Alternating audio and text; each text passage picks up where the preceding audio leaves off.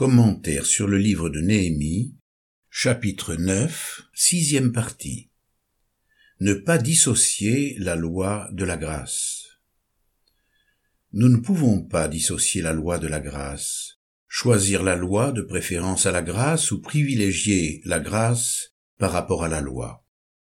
Il n'existe pas deux partis, l'un adepte de l'humiliation, l'autre lui étant hostile et prônant la grâce à tout prix. La purification du cœur s'opère par la lumière de la loi et par le moyen de la grâce en Jésus-Christ. Il n'y a aucune condamnation pour nous qui sommes en Jésus-Christ. Romains chapitre 8 verset 1. Et pourtant, nous poursuivons la purification du cœur en plaçant notre foi en la grâce. Les Corinthiens étaient sanctifiés en Jésus, mais étaient cependant appelés à le devenir. À l'Église de Dieu qui est à Corinthe, à ceux qui ont été sanctifiés en Christ Jésus, appelés à être saints. 1 Corinthiens chapitre 1 verset 2. Considérés comme des enfants de Dieu, abreuvés de l'Esprit, selon 1 Corinthiens 12 verset 13, ils étaient exhortés à se séparer du péché pour être des fils et des filles de Dieu. Sortez du milieu d'eux, et séparez-vous, dit le Seigneur. Ne touchez pas à ce qui est impur, et moi, je vous accueillerai. Je serai pour vous un père et vous serez pour moi des fils et des filles, dit le Seigneur Tout-Puissant. Puisque nous avons de telles promesses, bien-aimés, purifions-nous de toute souillure de la chair et de l'esprit, en développant jusqu'à son terme la sainteté dans la crainte de Dieu. 2 Corinthiens chapitre 6 verset 17 à chapitre 7 verset 1. Nous observons que l'enfant de Dieu, déjà accueilli et converti, purifie son cœur sans relâche il ne peut se passer de la repentance ni de la confession de ses péchés. Que penser des chrétiens qui n'ont jamais rien à confesser et qui ne demandent jamais pardon en présence de leurs frères lors des réunions de prière? Refusent-ils de se purifier et cachent-ils leurs transgressions Dieu ne nous demande pas de tomber dans un exhibitionnisme malsain, mais le repentir est requis lorsque le Saint-Esprit et la parole de Dieu révèlent nos fautes. La repentance se concrétise par la mise à la lumière du péché qui trouble notre vie et souille notre être. En dénonçant les racines du péché, la purification par le sang de Jésus s'opère en nous et nous affranchit du pouvoir que le diable avait sur nous au travers de ses souillures. La délivrance s'ensuit car la purification enlève les causes de nos malheurs l'homme est seul responsable de sa détresse. Dans leurs prières, les prophètes ont souvent rappelé l'histoire de leur nation. Ils ont souligné l'alternance incessante de l'éloignement du peuple et de son retour à Dieu, accompagné de l'intervention miraculeuse de Yahvé. Ils ont établi le contraste entre le pardon de Dieu et l'infidélité de son peuple, une infidélité généralement causée par l'orgueil, comme nous le révèle notre texte, Verset 16. Mais eux et nos pères furent présomptueux et raidirent leur nuque. Verset 29. Tu les as conjurés de revenir à ta loi, mais ils furent présomptueux et n'écoutèrent pas tes commandements. Ce qui ressort avec beaucoup d'évidence de ce rapport historique, c'est la constante fidélité de Dieu, se manifestant envers son peuple, malgré sa déplorable déloyauté. Versets 17c et 18 mais toi tu es un Dieu qui pardonne, qui est compatissant et qui fait grâce, lent à la colère et riche en bienveillance, et tu ne les as pas abandonnés, même quand ils se sont fait un veau en métal fondu. Verset 19.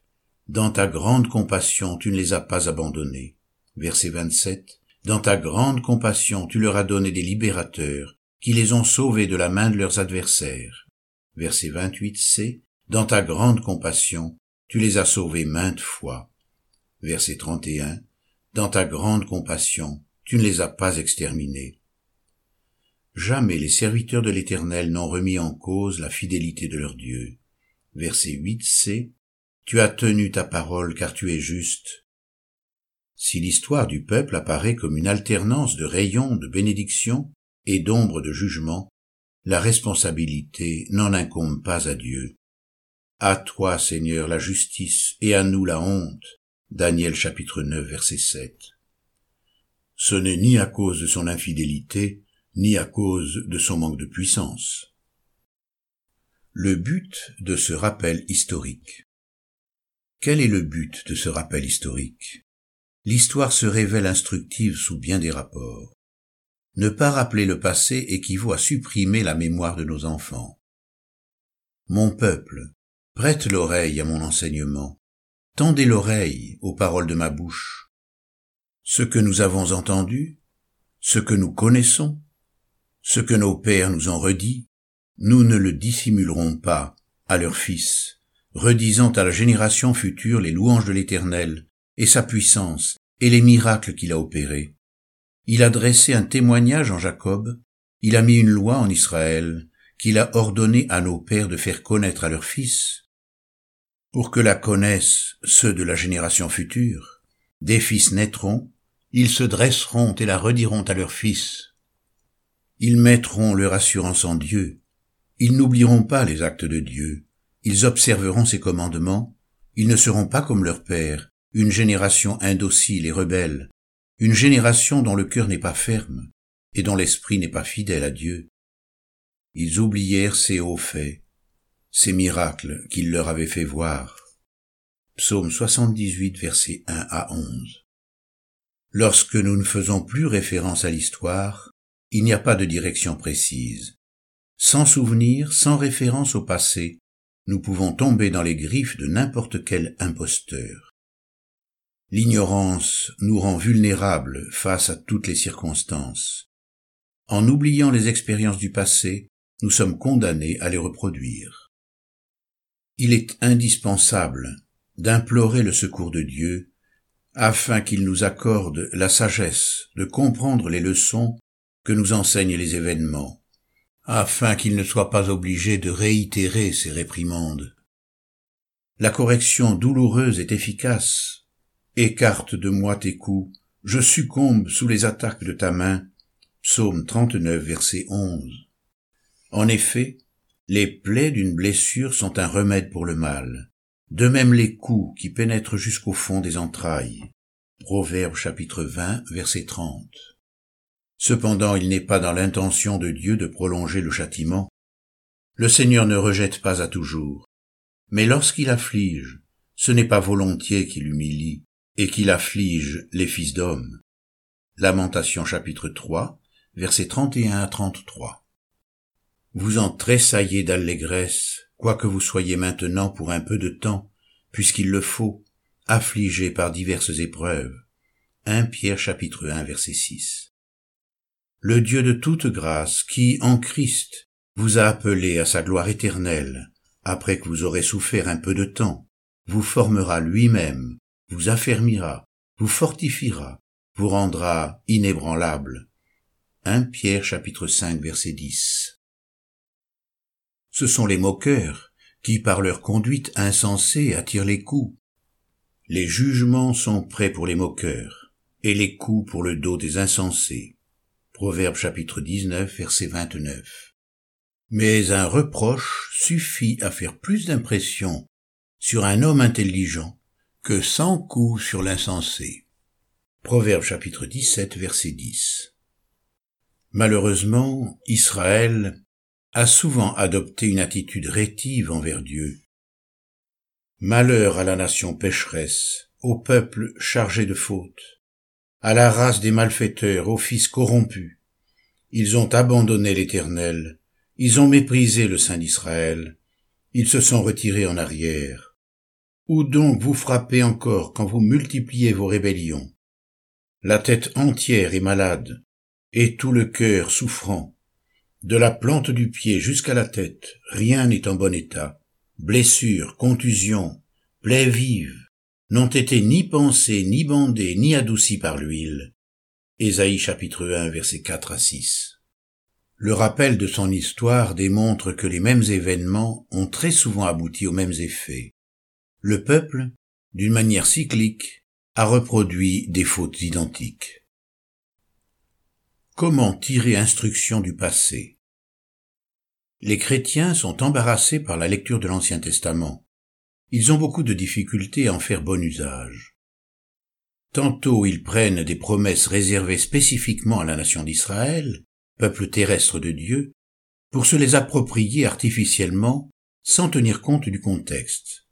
Tantôt ils choisissent des promesses au gré de leurs pensées ou de leurs désirs, tels certains ménonites, qui piquaient les psaumes, au hasard, à l'aide d'une aiguille, et orientaient leur vie à partir de ce choix. Plusieurs chrétiens usent encore de ce principe pendant les fêtes de fin d'année. Ce procédé relève plutôt de la magie blanche et de la divination que de la direction divine.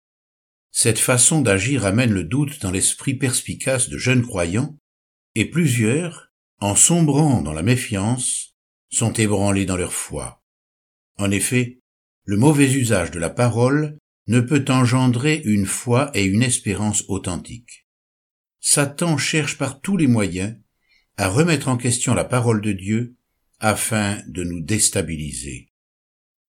Sans une parole fiable, il ne peut y avoir de foi inébranlable, puisque la foi vient de ce qu'on entend. Romains chapitre 10 verset 17. Si nous ne pouvons pas nous appuyer sur la parole, il n'y a plus de fondement ferme pour soutenir l'espérance. Que pouvons-nous espérer? Quelle promesse de Dieu pouvons-nous attendre pour notre vie? Quel profit pouvons-nous retirer de la lecture des textes anciens puisque toute écriture est inspirée de Dieu et utile pour enseigner, pour convaincre, pour redresser, pour éduquer dans la justice? 2 Timothée chapitre 3 verset 16. Deux autres passages du Nouveau Testament nous éclairent à ce propos. Le premier nous apprend que tout ce qui est survenu au peuple d'Israël lui est arrivé à titre d'exemple et a été écrit pour nous avertir nous pour qui la fin des siècles est arrivée. 1 Corinthiens chapitre 10 verset 11.